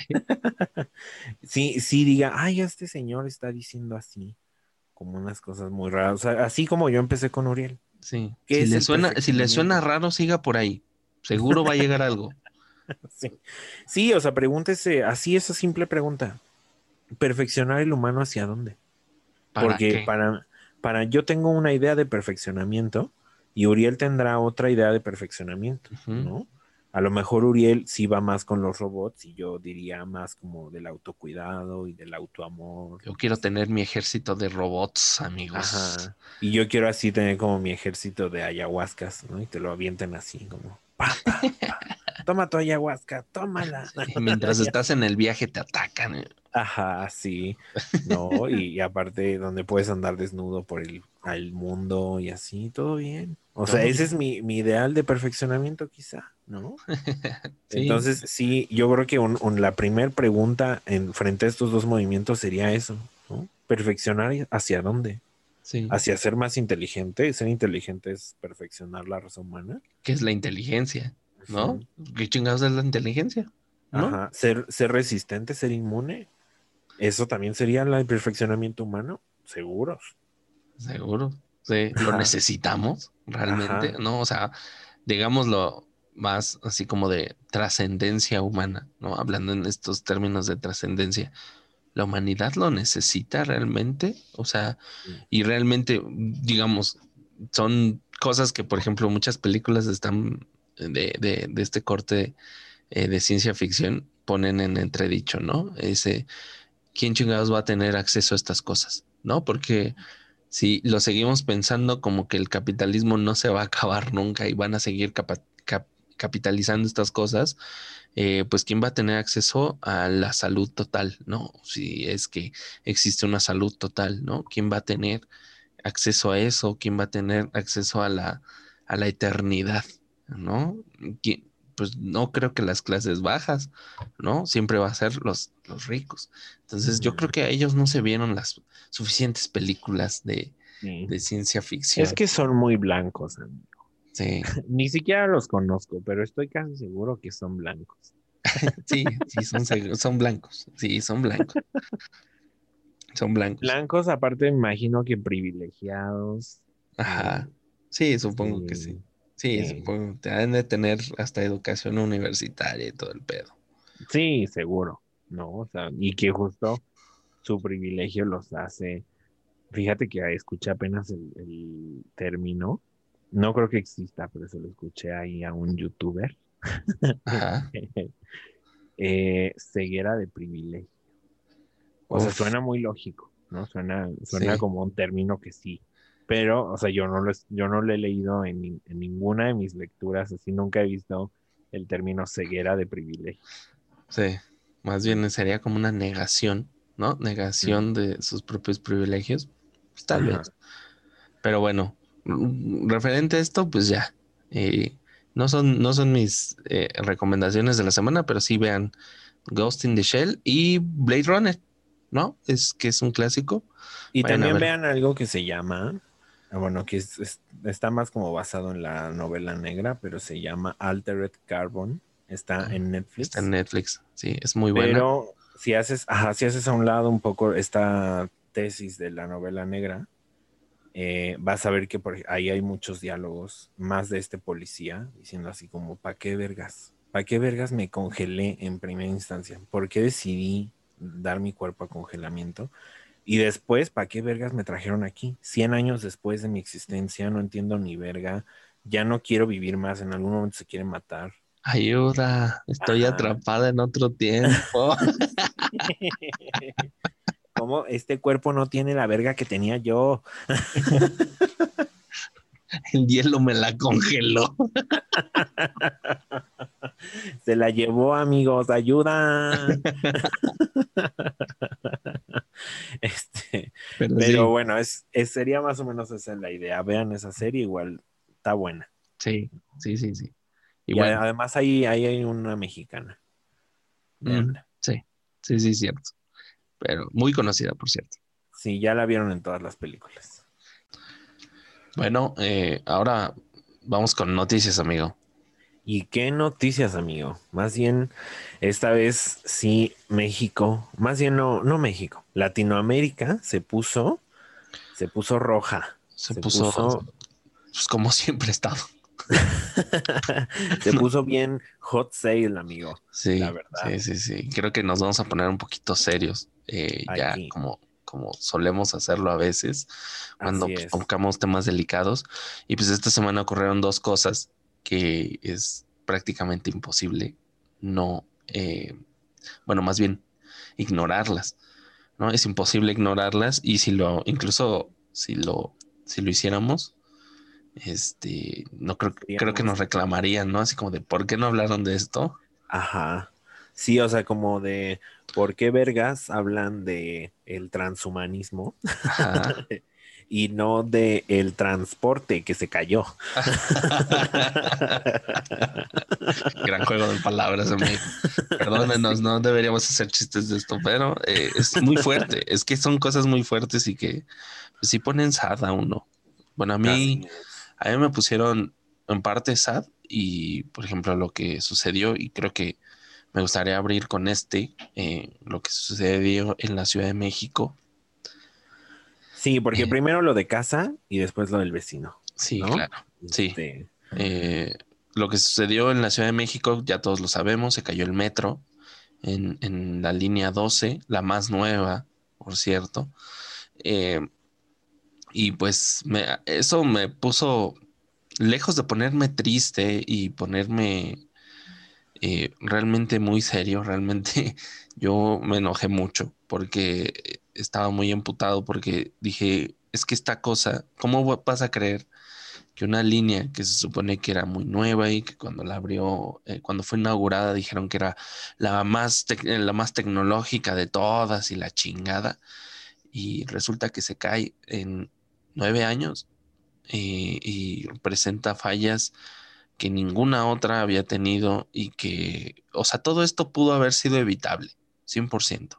Esto no fue a causa de un terremoto que nos sacudió en la ciudad, o sea, porque si hubiera sido así, pues, ok, es una tragedia, sí, y pues, pues no es algo que el ser humano controle, ¿no? Pero eh, estas construcciones mal hechas, sí las puede controlar el ser humano, y creo que pues por ahí viene mi enojo, ¿no? De que todo esto pudo haber sido evitable. Gente no pudo haber llegado a su casa sin problemas. Eh, se cobraron muchas vidas humanas a, coste de, pues, la corrupción. Otra vez, otra vez, que, se supone que ya no existe, ¿eh? Fíjate que justamente yo creo que hay que, bueno, es que, ay, ¿cómo decirlo?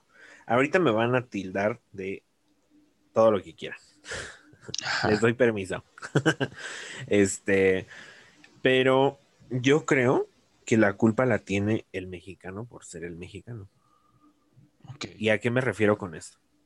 Eh, vivimos en una cultura del amiguismo y del más baratismo.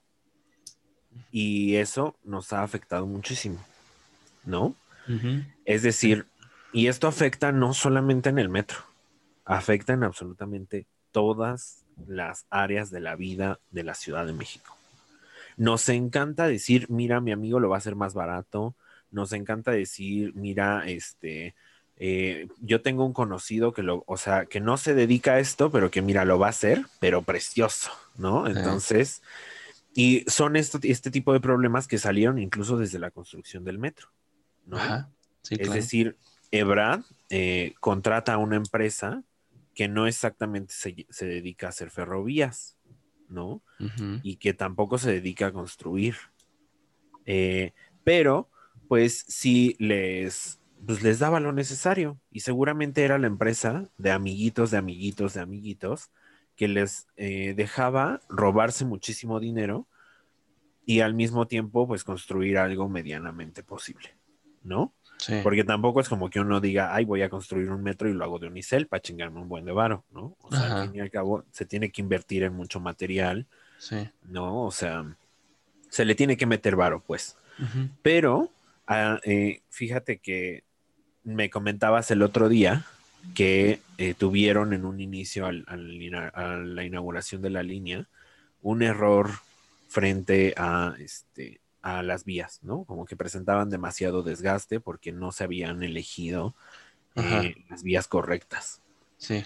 Y eso ya te habla, pues, de esta pinche cultura que tenemos de que no son especialistas. Simplemente es el amigo que te deja transar.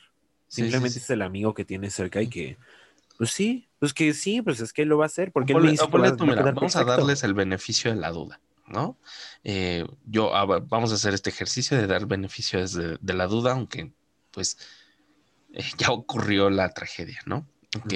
El beneficio de la duda que les doy es, ok, no sabían, bueno, ok, eh, hubo un error ahí, pero digamos, sí el amigo sí sabía que, que, que, este, cómo mover el negocio y todo, pero también allí hubo como falta de comunicación, ¿no? Porque lo que te comentaba era que eh, en un principio se cerró y todos lo recordarán, se cerró la, se inauguró y como al año o menos del año se cerró, ¿no? ¿Y por qué? Porque las vías estaban mal, se estaba desgastando mucho y esto fue porque cuando se mandaron a hacer los trenes a esta empresa que tuvieron el consorcio con el gobierno, esta empresa de, francesa que mm, fabrica los trenes, y se mandaron a hacer con la rodadura, las llantas, digámoslo así, llantas, eh, pero más bien es como las ruedas,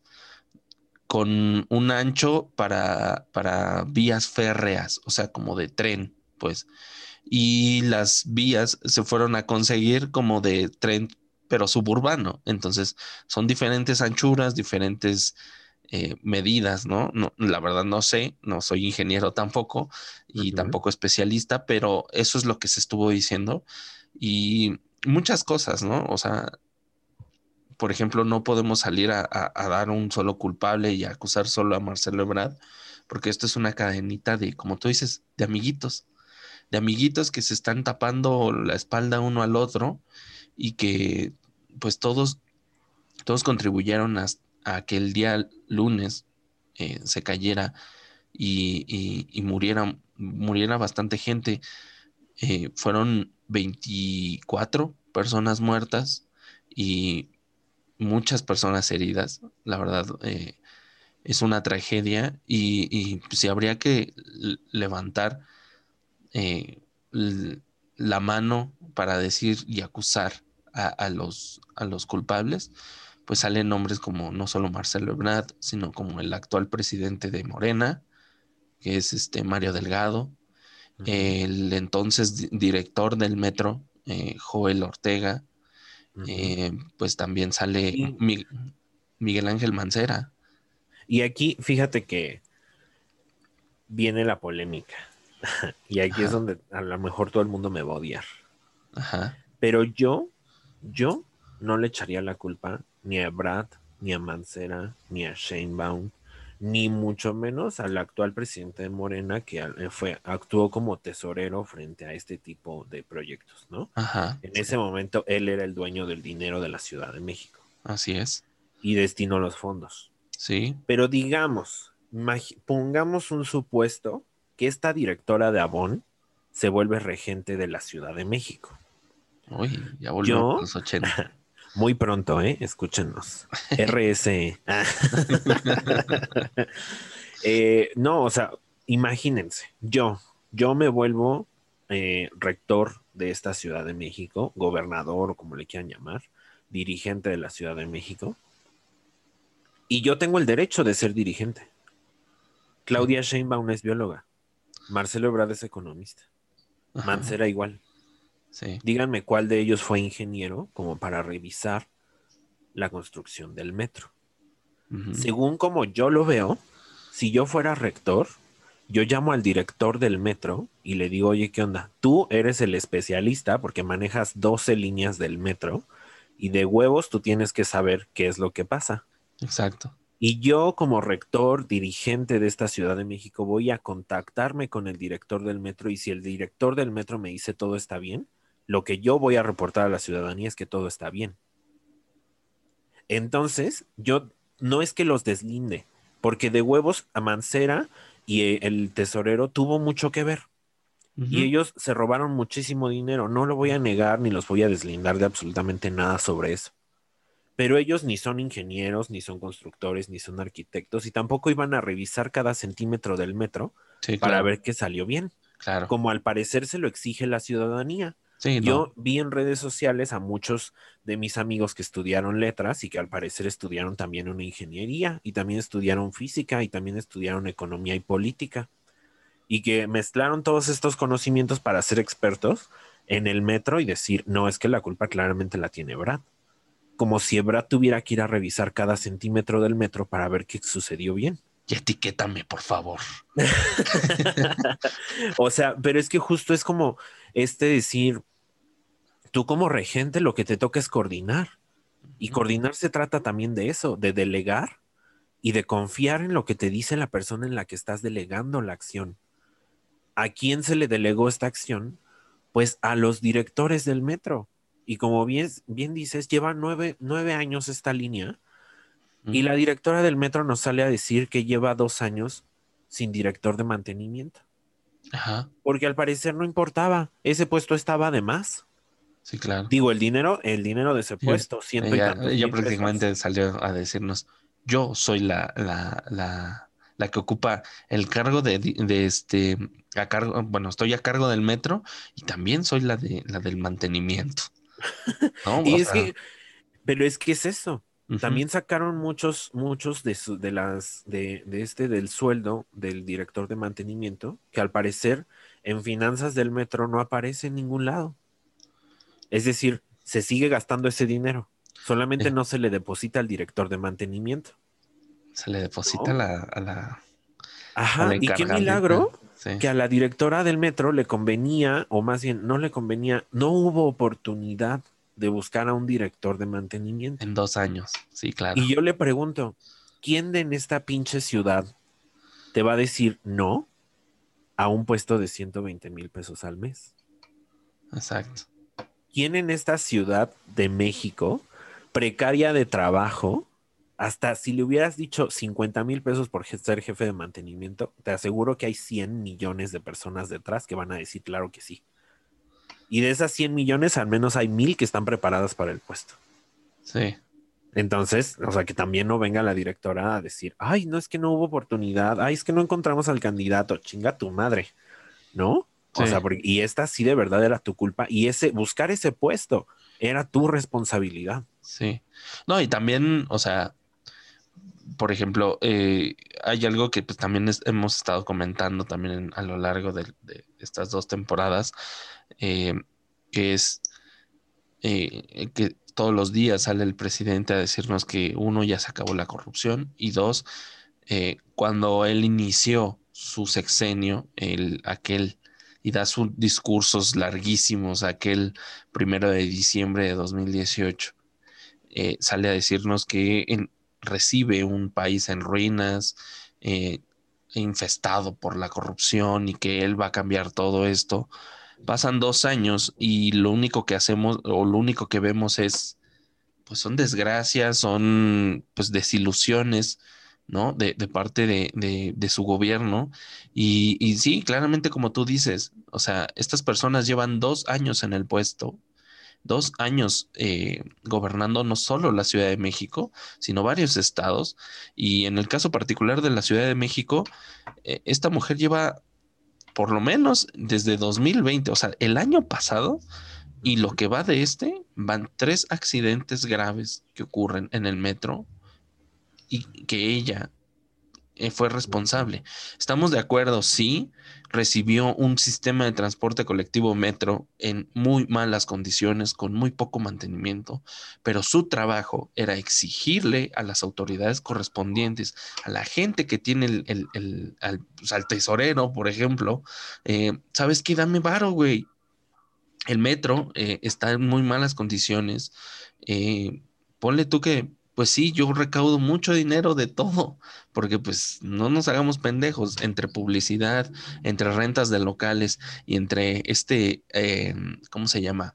Eh, digamos, secreto a voces que le cobran a los, a los ambulantes, a los, a los vendedores, a los, a los vagoneros, a los llamados vagoneros, que se les cobra una, una cuota para poder vender adentro sus productos. Eh, entre todo eso sacan muchísimo varo, pero ponle tú que no es suficiente para darle mantenimiento a una red de 12 líneas, ¿no? O de más de 12 líneas.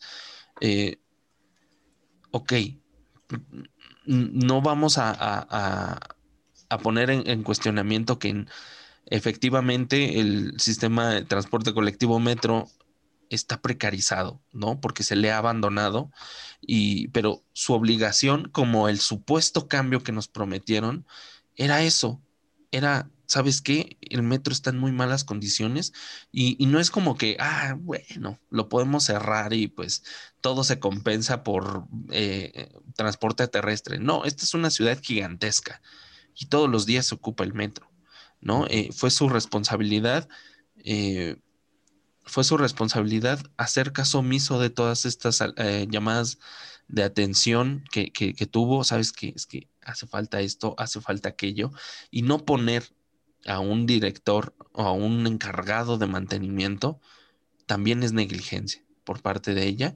Y, y sale Claudia Sheinbaum estos últimos días a decir, No, o sea, ya pasaron estas tres eh, grandes tragedias, que fue lo de Tacubaya, cuando chocaron dos metros, el incendio que fue en enero de la estación central y que dejó sin energía a varias, a varias líneas que curiosamente eran las más pinches transitadas, son las más pinches transitadas, y esto, ¿no?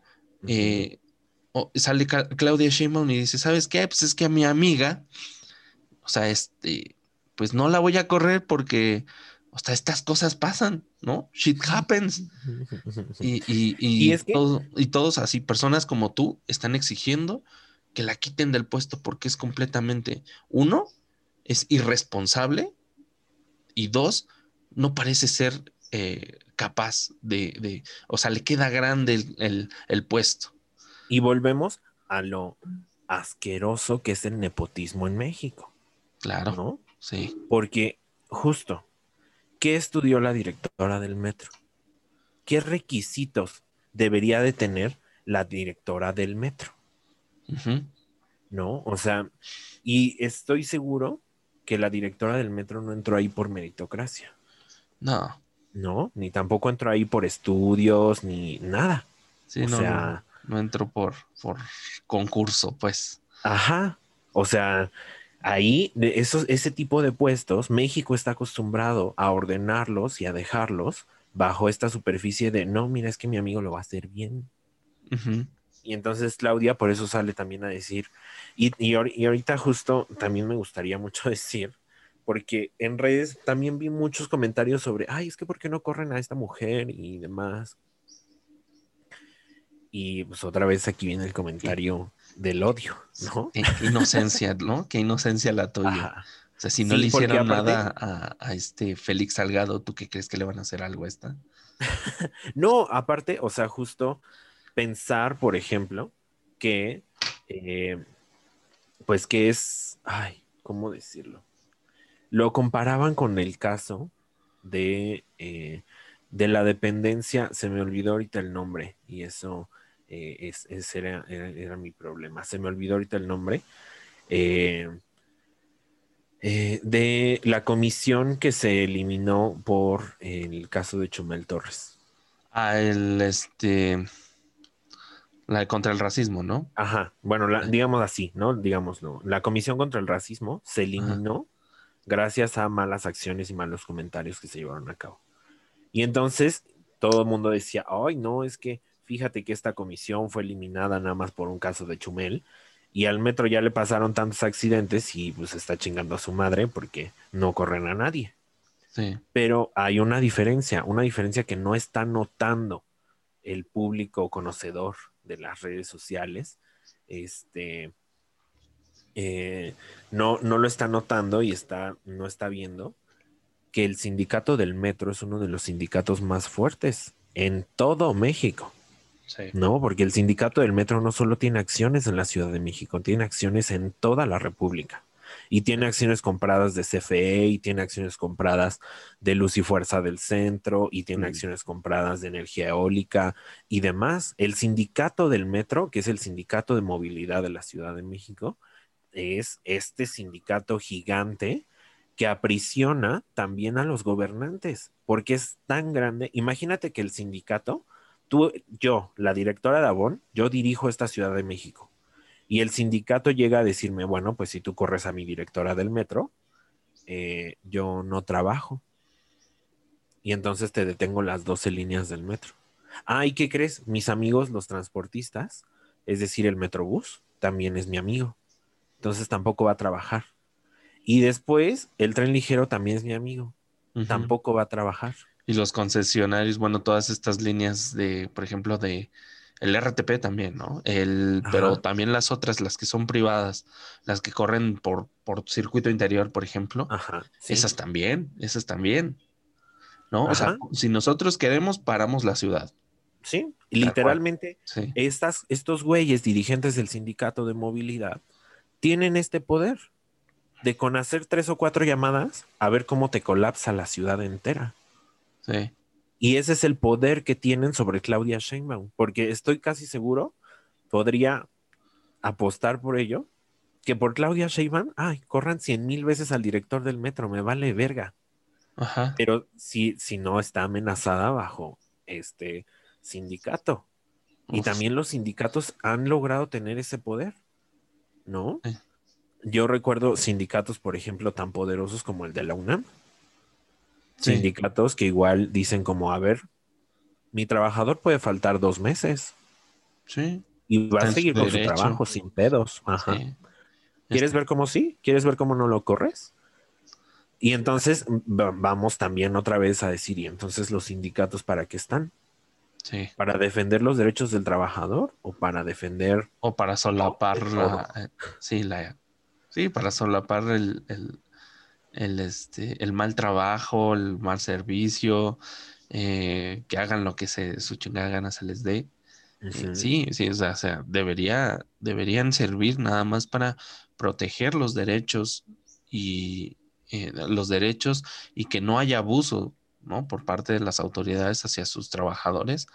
Eh, eso, pues se supone que en, en teoría para eso se, se inventaron los sindicatos, ¿no?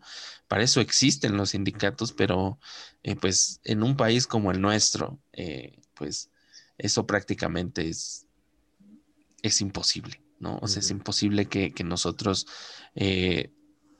nosotros no imaginemos, y sería bastante, eh, pues, inocente pensar que todas estas cosas van a funcionar solo porque están en un papel, ¿no? Eh, solo porque, eh, al menos ideológicamente, así funcionan las cosas, y, y menos en un país tan lleno de corrupción, tan lleno de amiguismo, como dices tú, ¿no? Tan lleno de, ah, es que mi compadre, ay, es que mi, mi, este, mi cuñado, mi, mi sobrino, mi tío, eh, ¿Lo va a poder hacer mejor? lo va a poder No hacer mejor aunque no esté preparado para el, para el puesto. Sí, claro.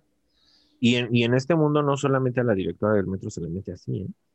O sea, este México yo veo incluso hasta gente que odia su trabajo como atención a clientes. Ah, pero es que eh, en vez de, con- de contratar a alguien que le guste esta área, no, este, igual mejor primero voy a contratar a mi amigo, que sé que cero está capacitado para el puesto y que sé que si lo hace mal me va a meter en problemas porque lo voy a defender y bla, bla, bla.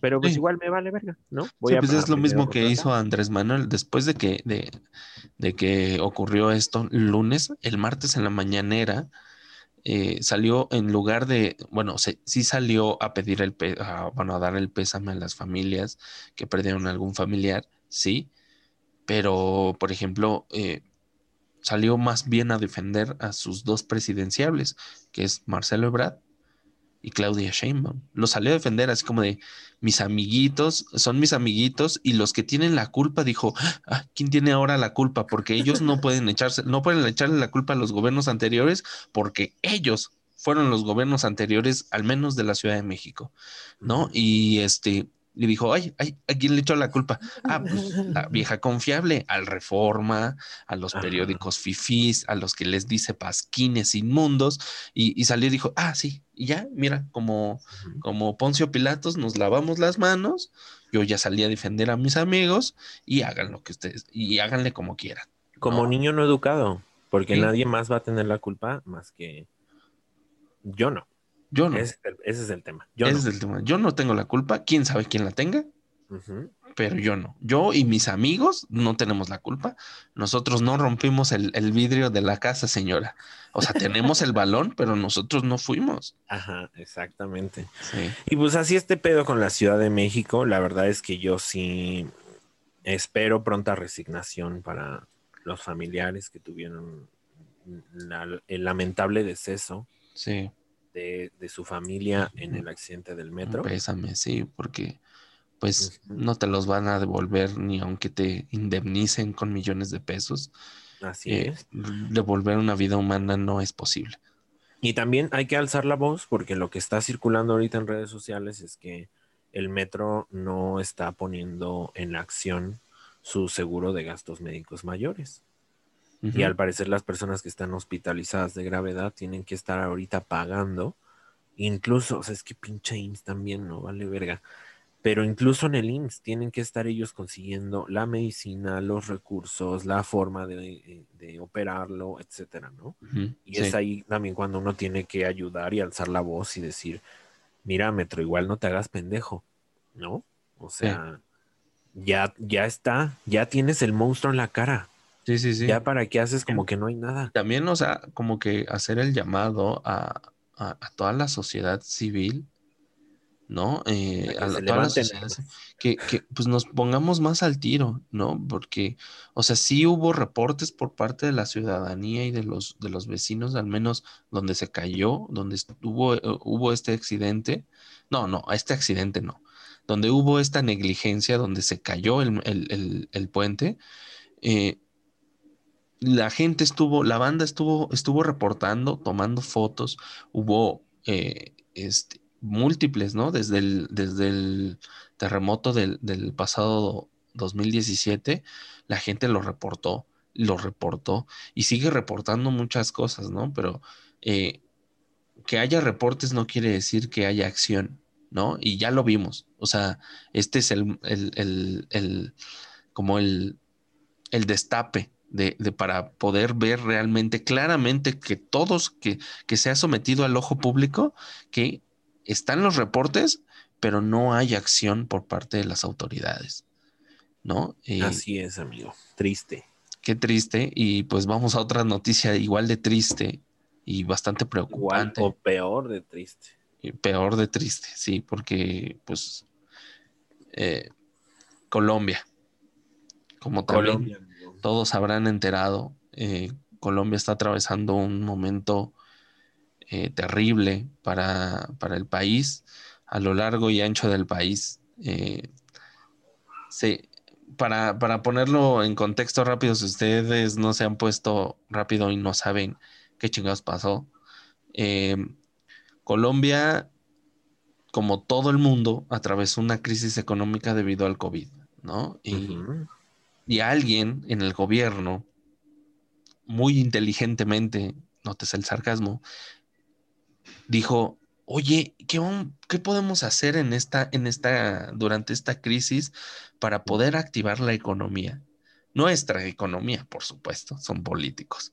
Eh, vamos a hacer una reforma tributaria en la que nos chinguemos a los pobres, donde los pobres que ahora son más pobres, que, que con toda esta crisis de la pandemia, hay nuevos pobres y el país es más pobre. Eh, ¿Qué podemos hacer? Una reforma tributaria, claro.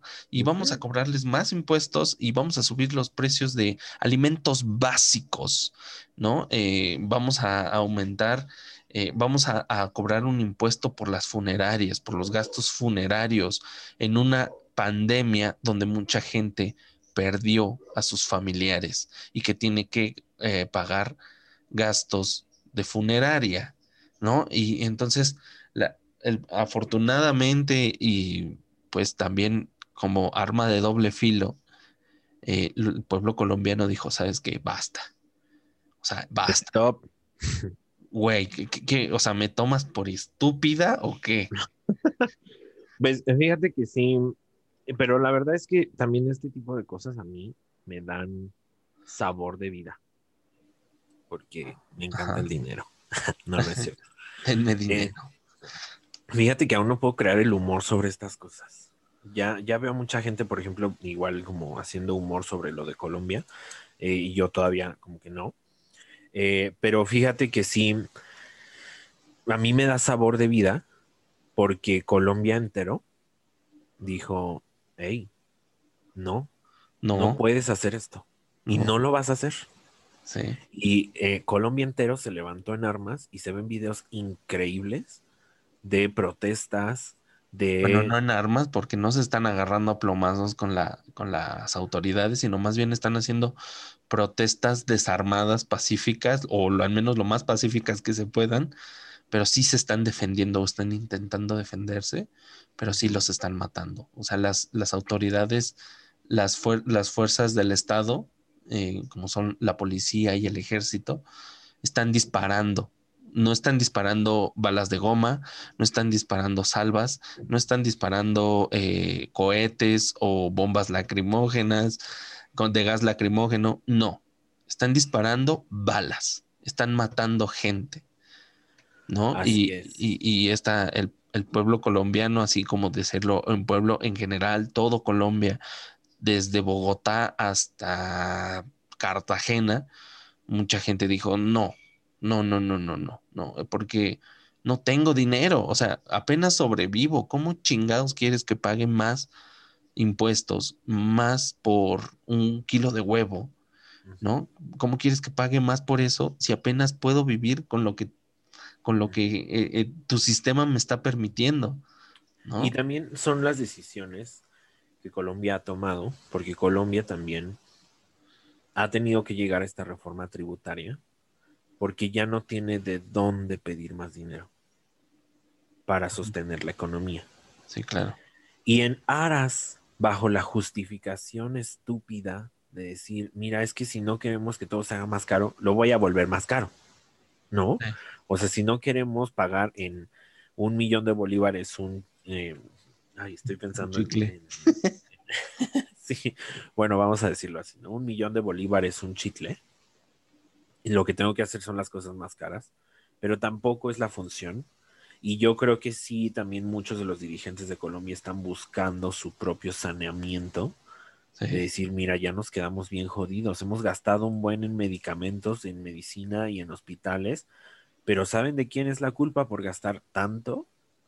De ellos mismos, por no tener el sistema de salud preparado, por no tener el sistema de salud al día, ¿no? Y es lo mismo que estuvo a punto de suceder en México. Hoy en día la economía de México se está medio recuperando, pero estuvimos a un paso de llegar a ser ellos, porque tampoco teníamos nuestro sistema de salud listo.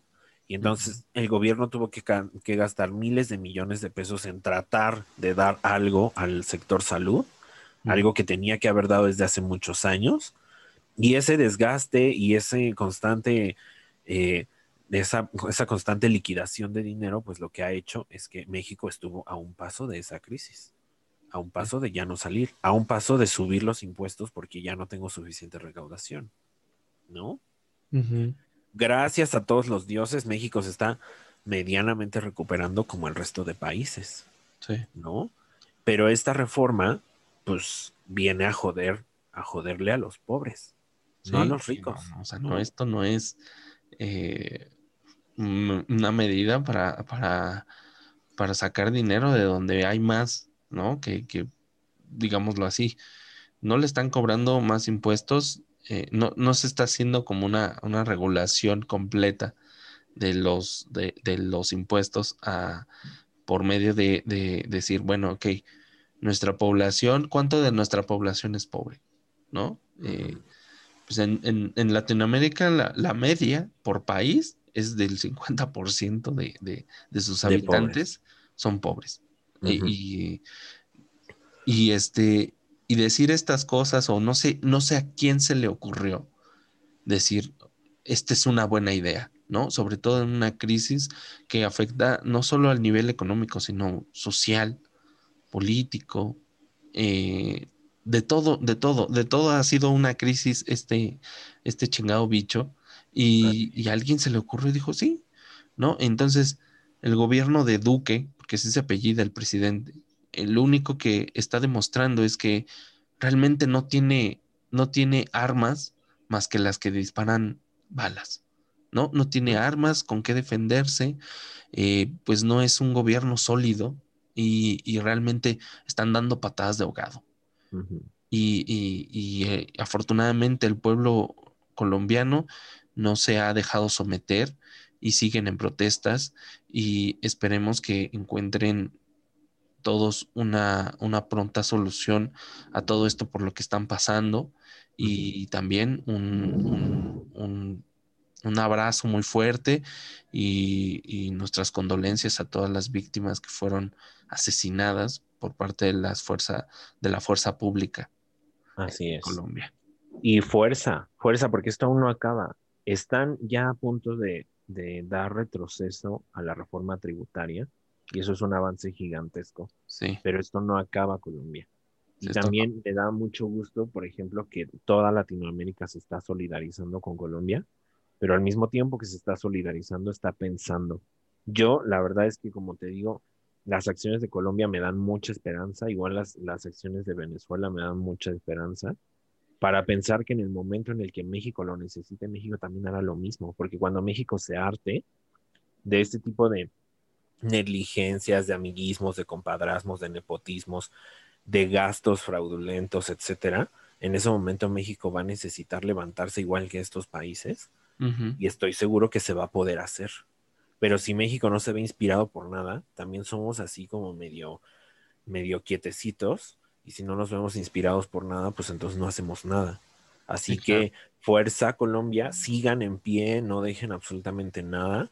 Yo sé que eh, este activismo de sillón eh, que tengo, ¿no? O sea, como nada más publicar en mis redes sociales como fuerza y les mando energía y así, pues no hace absolutamente nada, pero también no es como que yo pueda ir allá y luchar, ¿no? Sí, claro. Sí. Eh, pues aunque sea activismo de sofá, aquí andamos y, pues ya, si nos hacemos Colombia-México, pues ya, la coca nos va a salir más barata. Digo, ¿qué?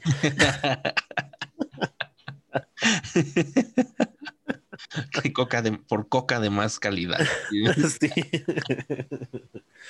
Ay, pues bueno, amiguito, vamos a pasar a las recomendaciones, ya que sea algo más feliz, porque ah, eh, sí. no manches, ¿no? Sí, no, no. Ay, traigo esta palabra muy de de Patti Vaselis. ¿De qué? El no manches. No manches. No manches. Muy de señora ya. sí, ya muy de señora. De hecho, este, este, de hecho, este podcast se creó para ver el proceso de cómo Ezequiel se va convirtiendo en una señora cada vez más marcado, ¿no? Porque lo quiero grabar semana a semana. antes, antes de que, de que hiciéramos esto, Ezequiel ya era una señora, pero no lo era tanto como hasta ahora, ¿no? Entonces, este también es un experimento, amigos. ¿eh?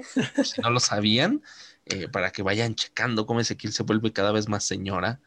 y al rato este, vamos a iniciar el, o sea, el intro de este, de este podcast va a ser, no sé, la, una canción de Rocío Durcal o algo así. Ajá. No, ya, este, fíjate que ya tengo listo para el siguiente episodio. El intro va a ser Denise de Cala. Eh, ay, es que aún no soy tan señora, todavía no me la sé. Pero va a ser Denise de Cala. Ahí lo escucharán o lo verán, chavos. Sí, tú que cargaste en tu vientre tu amor. ya, ya la estoy despertando, ya se está descongelando este pedo. Pero bueno, ¿alguna recomendación? Sí, claro, una película, amigos. Eh, ahorita que estábamos hablando del, del transhumanismo y todas estas cosas, Mm, aparte de las películas que ya les recomendé de, tipo cyberpunk, eh, vayan a ver eh, una película que también les va a generar como un cierto, como de, cuestionarse qué chingados está pasando en la realidad, ¿no? Eh, este, vayan a ver The Game. Se llama así, está en, Netflix.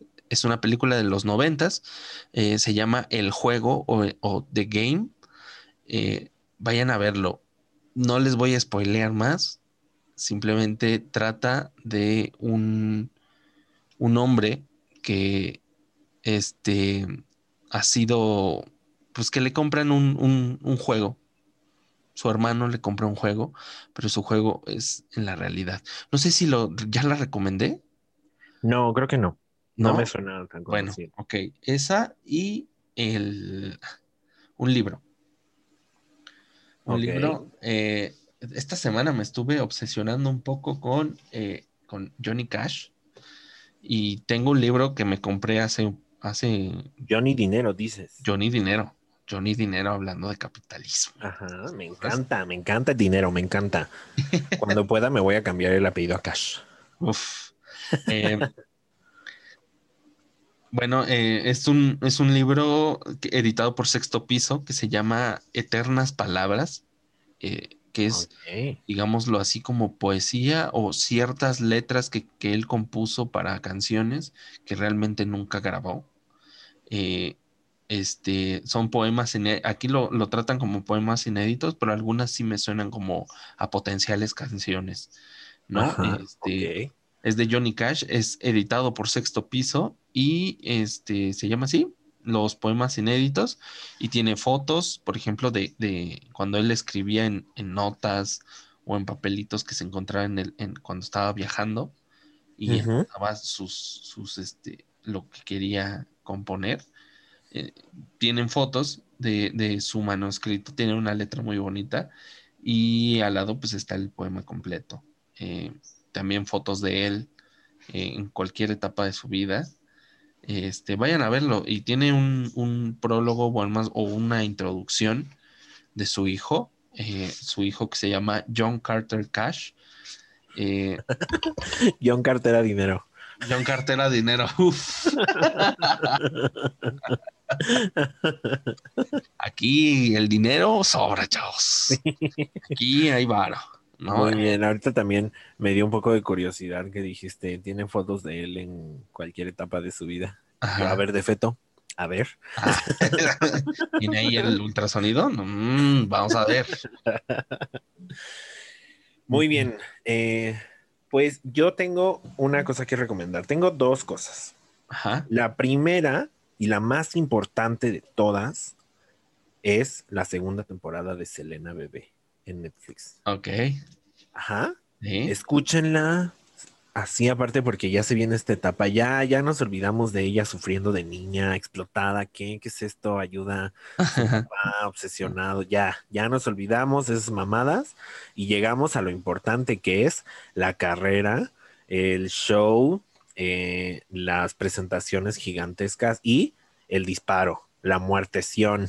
Entonces, eh, eh, pues se va a poner buena. La verdad es que está de lujo. Entonces, vean la muerteción. Que esto es un spoiler. No, no es cierto, señora. no es un spoiler. Todos sabemos cómo termina esta historia. Y esto ya no es un spoiler, es historia conocida.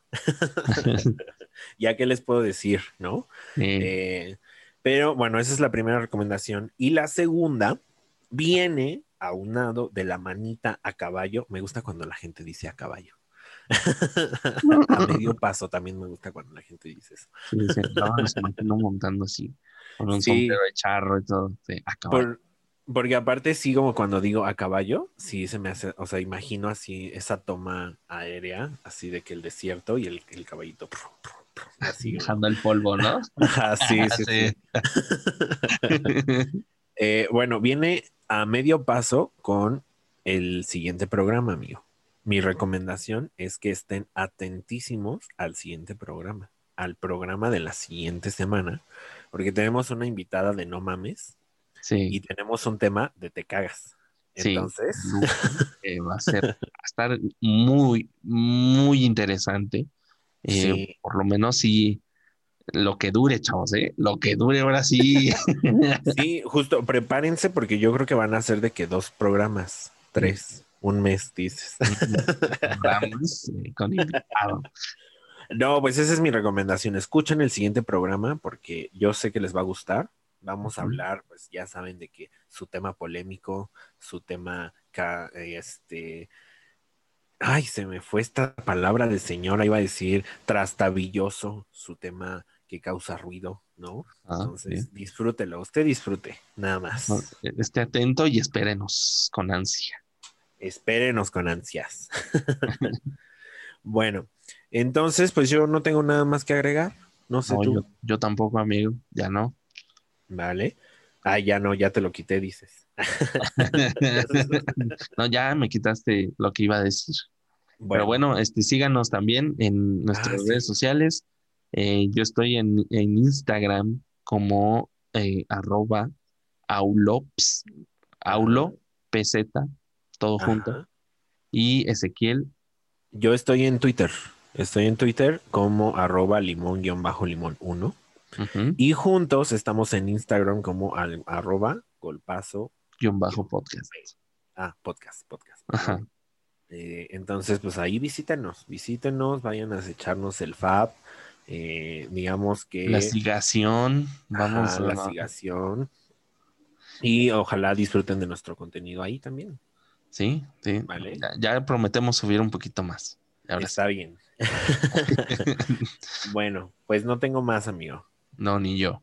Gracias por escucharnos hasta aquí. gracias. Te queremos, queremos pedirles que siempre, siempre se recuperen de los golpazos de la vida. Chao. Chao.